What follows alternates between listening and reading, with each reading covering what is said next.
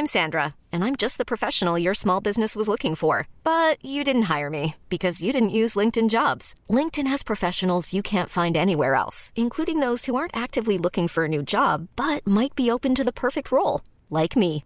In a given month, over 70% of LinkedIn users don't visit other leading job sites. So if you're not looking on LinkedIn, you'll miss out on great candidates like Sandra. Start hiring professionals like a professional. Post your free job on linkedin.com/achieve today. Muy bien, ¿podemos empezar? Se han dado situaciones inéditas eh, o increíbles. Por caso quiero decir que se acabara la merluza. No me digas que merluza no, mariposa, que yo sí como merluza.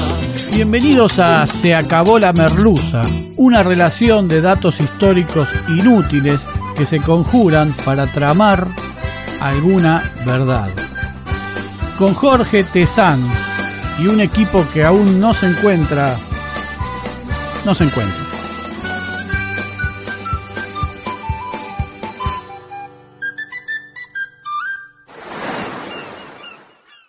Hoy presentamos Gregorio Araos de la Madrid, el general desnudo. Ahí en una de esas plazoletas de Rivadavia y la costa en Mar del Plata, ignorado para propios y turistas que corren a la playa con el bronceador fresco, hay un busto enorme, dorado, de un tipo con bigotes muy grandes, Viéndolo desde el colectivo se me ocurrió que era un justo homenaje a Gregorio Araos de la Madrid, cuya calle escurre hacia el mar no muy lejos de allí. Pero no, es Humberto Primo, rey de Italia. El busto es donación de la colectividad italiana y fue repuesto allí, que fue su lugar inicial, hace alrededor de un siglo. Pero el tucumano Gregorio Araos de la Madrid, de él vamos a hablar hoy, nació el 28 de noviembre de 1795. Fue el quinto y último hijo del matrimonio entre Francisco Javier Araos Sánchez de la Madrid y Andrea Araos Núñez de Herrera, hermana del presbítero Pedro Miguel Araos, firmante del Acta de la Independencia y de la familia del gobernador Bernabé Araos, aunque en sus memorias asegura Gregorio Araos de la Madrid haberse criado con unos tíos en Andalgalá. El apellido Araos era un importante pasaporte en cualquier lugar del país. No podemos decir que se incorporó al ejército, sino que el ejército vino hacia él, vino a buscarlo. Cuando apenas contaba dieciséis años, su tío, el gobernador de Tucumán, Bernabé Araos, convenció a Belgrano, a Manuel Belgrano, de que diera vuelta el ejército y presentara batalla en aquella ciudad del Tucumán donde Gregorio vivía. Un hecho fundacional y determinante de esta patria. Comenzaron allí sus cuarenta años de actos intrépidos y de un valor espectacular. No fue un San Martín, no fue un estratega genial de la guerra, no fue un político digno de recordar. Fue, sí, un general que no tuvo miedo en el exacto momento en que tener miedo hubiera jugado en contra y un guerrero un tanto desmedido y exagerado en su tiempo. Un táctico que terminó por creer, como tantos otros, que la política y la guerra eran una misma cosa, transformándose en aquello mismo que sus antecesores o maestros combatieron. Estuvo en la batalla de Tucumán, aquella decisiva, en la de Salta, en las derrotas de Vilcapugio y Ayohuma, y en el triste regreso con aquellas tropas destrozadas obtuvo las victorias de Colpayo y Costa de Quirbe. También participó en Tambo Nuevo. Vuelve al Alto Perú al mando de Rondó y en Sipe Sipe logra rescatar a su herido jefe, Francisco Fernández de la Cruz, de ser tomado prisionero, enfrentando él solo a unos quince realistas, por lo que es ascendido a teniente coronel. Si alguien podía, acaso, refutar a San Martín la idea de que intentar avanzar a través del Alto Perú era imposible, ese era Araos de la Madrid. El tipo volvió a la carga bajo las órdenes de un Manuel Belgrano repuesto en el ejército del norte, realizando hazañas increíbles. Por orden del creador de la bandera, marcha a las órdenes del coronel Juan Bautista Bustos para enfrentar al caudillo santiagueño Juan Francisco Borges. ¿Qué puede importarme lo que le suceda a Borges si dentro de unos años va a estar muerto? A quien derrota en Pitambalá. Borges resulta fusilado por orden de Belgrano. Poco después Belgrano lo envía a una expedición de reconocimiento. Pero se desvió hacia Tarija y al mando de solo 150 hombres y con solo 22 años de edad consiguió derrotar en el campo de la tablada al coronel Andrés de Santa Cruz, el futuro dictador de Perú y Bolivia, y ocupar la ciudad de Tarija tomando prisioneros a tres tenientes coroneles y 17 oficiales y un gran parque de artillería regresando a Tucumán con 386 soldados, más del doble de los 150 originales, porque se le fueron sumando voluntarios en el camino. Y poco después consiguió otra victoria en Cachimayo. Desoyendo las órdenes de Belgrano, avanzó hasta Chuquisaca empresa que iba mucho, mucho más allá de sus posibilidades y las del propio ejército del norte, y la atacó por sorpresa, pero fue derrotado en la batalla de Sopachuy y tuvo que huir por la sierra y por la selva, volviendo a Tucumán por el camino de Orán. Belgrano lo ascendió a coronel por estas acciones. Dicen que les cantaba vidalitas a sus soldados y sus conocidos lo llamaban la Madrid o directamente Madrid. Destinado en Buenos Aires, se casó allí con María Luisa Vélez Inciarte, hija de un primo y sobrina de Eustoquio Díaz Vélez, también primo, pariente y compañero de armas en Sipe Sipe, en ese mismo 1820 en el que un Belgrano que ya se despedía le devolvió sus informes de batalla para que los completara y mejorara. Combatió con las fuerzas del directorio contra los caudillos mesopotámicos Estanislao López de Santa Fe y Francisco Ramírez de Entre Ríos. Tuvo trece hijos, dos de estos fueron ahijados de Dorrego y de Rosas. Pero la balanza del tiempo fue inclinando a la Madrid hacia el bando unitario, aunque fue y volvió en varias ocasiones. En 1824, ante la inminencia de la guerra contra el Imperio del Brasil, la Madrid, que estaba en Salta, es comisionado para reclutar soldados en su provincia natal, Tucumán, y en el resto de las provincias del norte. Si bien allí las guerras civiles parecían mm, aquietadas, enviar allí al tucumano la Madrid, a la provincia que es propia o donde había nacido, cuyo gobernador Javier López había hecho fusilar a Bernabé Araos, tío de la Madrid, no parecía una buena idea. Como algunos programas de televisión que se replican, uno igual al otro hasta el cansancio, como las canchas de pádel, los parripollos, los locutorios, los maxiquioscos, nuestros militares, nuestros caudillos,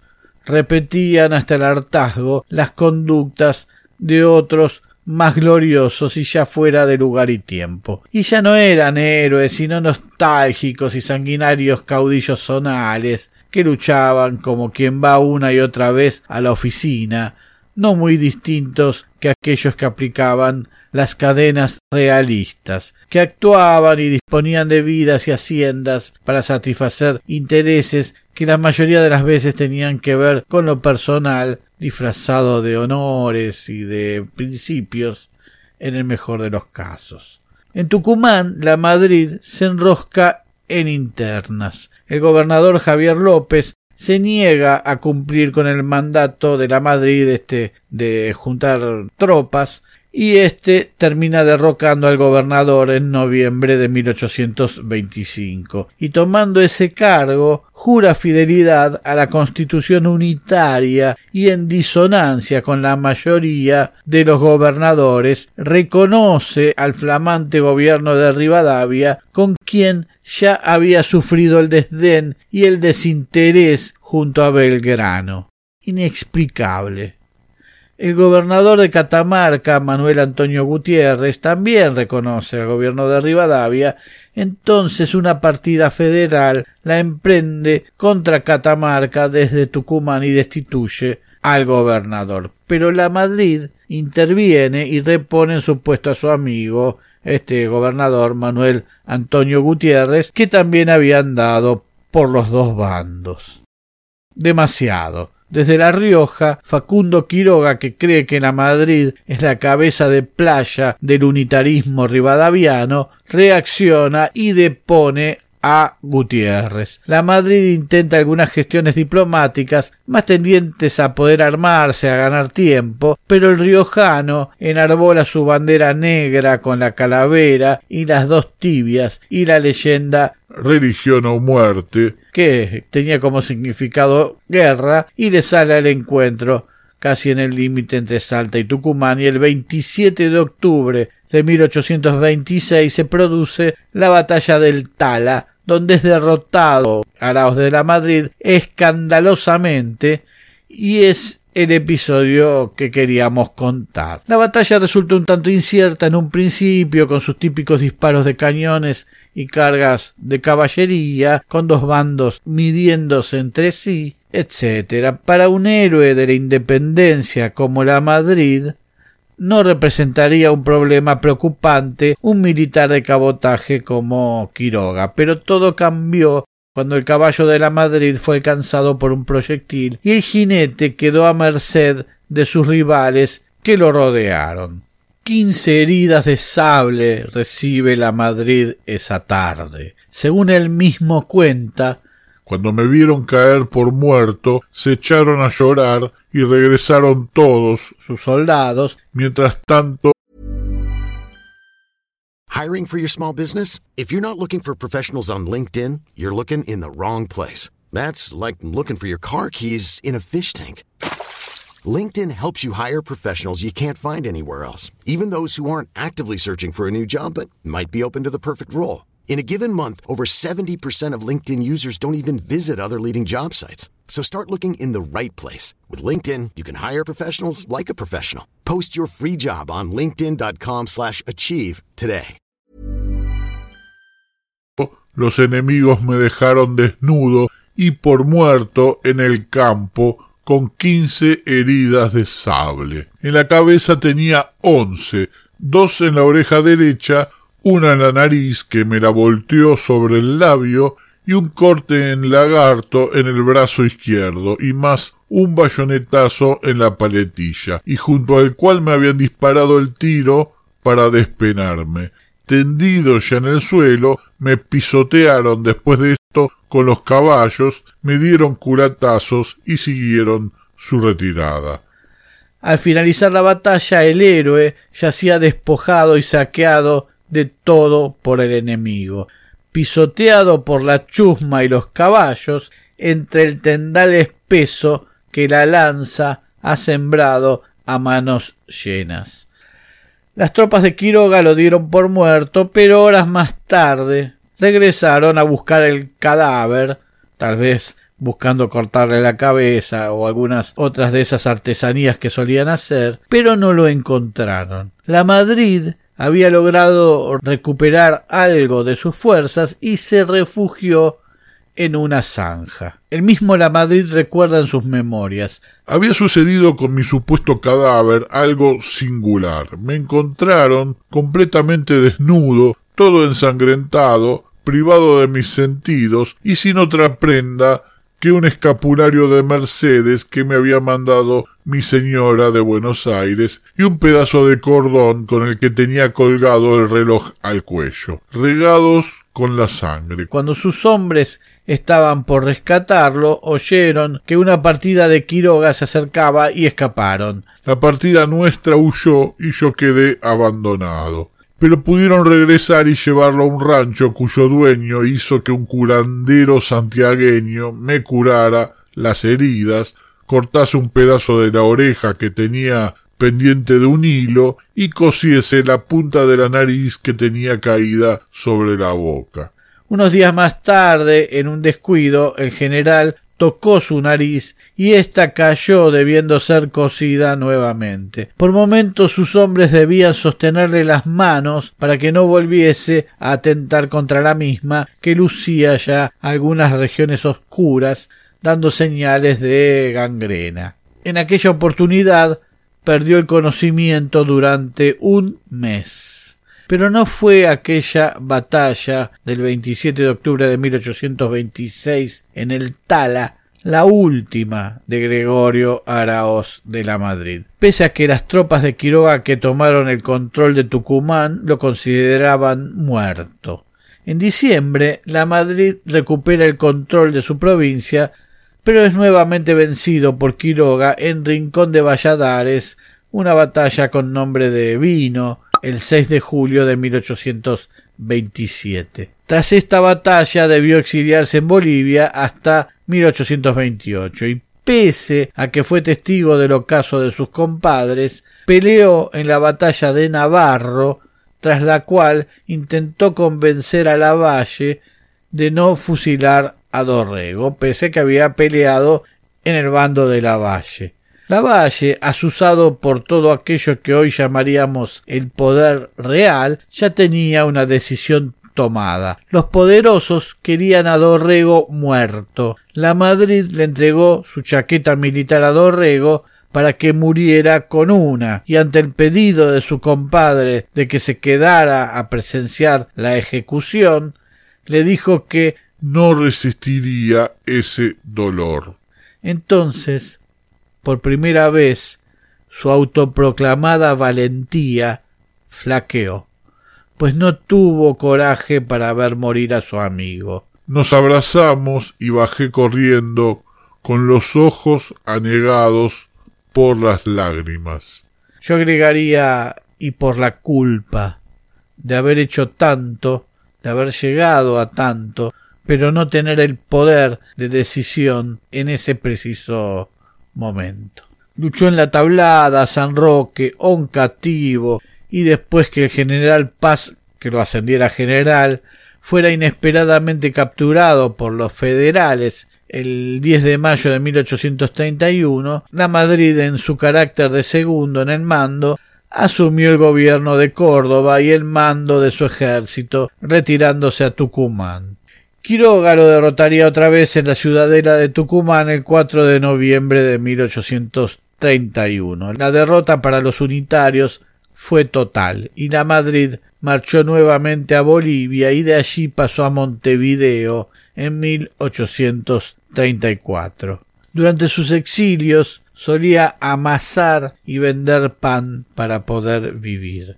Por uno de estos extraños, extrañísimos misterios de la historia, su enemigo, Rosas, le encomendó la misión de poner orden en el norte y limpiar de unitarios aquellos territorios controlados por la coalición del norte organizada por nuestro conocido Marco Avellaneda, protagonista de la merluza número 40. Como hubiera sido previsible, la Madrid decidió, en cambio, unirse a la oposición y fue nombrado comandante en jefe de las fuerzas de la coalición del norte o como se llamara. Lavalle, que venía de fracasar en su intento de invadir Buenos Aires con el apoyo de la Marina francesa, decidió unirse a la Madrid en Córdoba, pero los hombres se desencontraron fatalmente y Lavalle fue completamente derrotado en quebracho errado y partió hacia La Rioja. Las noticias corrían muy lentas por entonces, una maestra boba diría que no había redes sociales, y la Madrid no pudo enterarse a tiempo de la muerte de Juan Lavalle en Jujuy. La Madrid decidió entonces hacerse fuerte en su reducto de Tucumán, desde donde lanzó una ofensiva sobre Cuyo, que terminaría en la derrota de Rodeo del Medio ante el general Ángel Pacheco el 24 de septiembre de 1841, tras lo cual huye hacia Chile. En el país trasandino se vio sometido a la miseria extrema y fue allí que envía una carta pública al diario El Mercurio, un pedido de ayuda porque su pobreza se hacía insostenible. Cuento 42 años de edad, tengo 32 de servicios a la independencia americana y a la libertad argentina. Asistí a 164 combates y batallas. Llevo en mi cuerpo diecinueve cicatrices de heridas que recibí peleando. He hecho soldados a mis hijos conformes han podido cargar una espada y uno de ellos ya es mártir por su patria. Estoy en tierra extranjera, cargado de familia, sin dinero y sin amparo. He aquí mis títulos para pedir a mis compatriotas pan para mi familia. En 1846 decidió volver a Montevideo para unirse al activo exilio antirrocista. Cinco años más tarde sería contactado por emisarios del traidor Justo José de Urquiza para que comandara una de las alas principales de su ejército grande que pondría fin al periodo rosista en la batalla de Caseros el 3 de febrero de 1852 cuando la tropa hizo su entrada a Buenos Aires, hubo un solo oficial llevado en andas por la gente. No sé por cuál gente. Fue don Gregorio Araoz de la Madrid.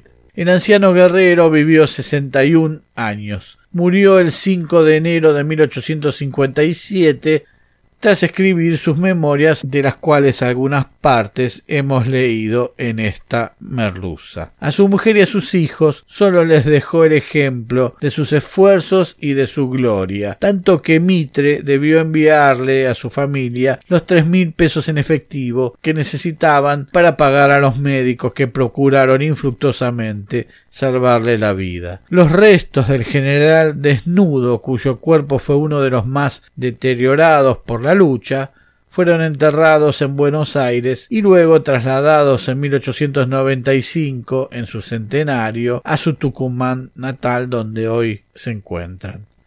La Madrid fue un soldado valiente de cuya condición se jactaba y un patriota leal y austero, aquello de lo que la historia está hecha que no aparece en las grandes páginas, pero estuvieron allí sosteniendo el amanecer de esta patria.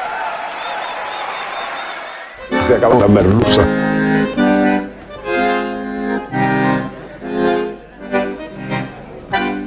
Por tu fama, por tu estampa, sos el malevo mentado de lampa, sos el más tabra entre todos los tablas, sos el mismo ventarrón. Muy pronto nuevos capítulos de Se acabó la merluza. Se acabó la merluza es idea, redacción, recopilación y hace lo que puede Jorge Tezán. Muchas gracias. De los corazones, si se da la ocasión.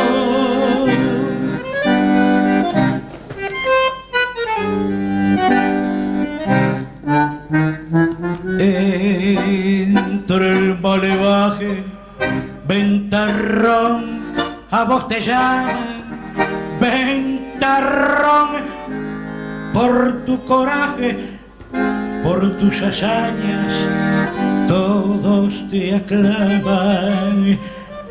Y a pesar de todo, ventarrón dejó Pompeya y se fue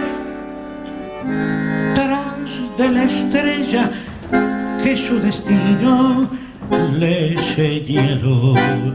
Hoy no sos el mismo ventarrón de aquel tiempo, sos cartón para el amigo y para los mauras un pobre Cristo y al sentir un compadrón y retobado recordar de aquel pasado la gloria guapa de Ventarrón.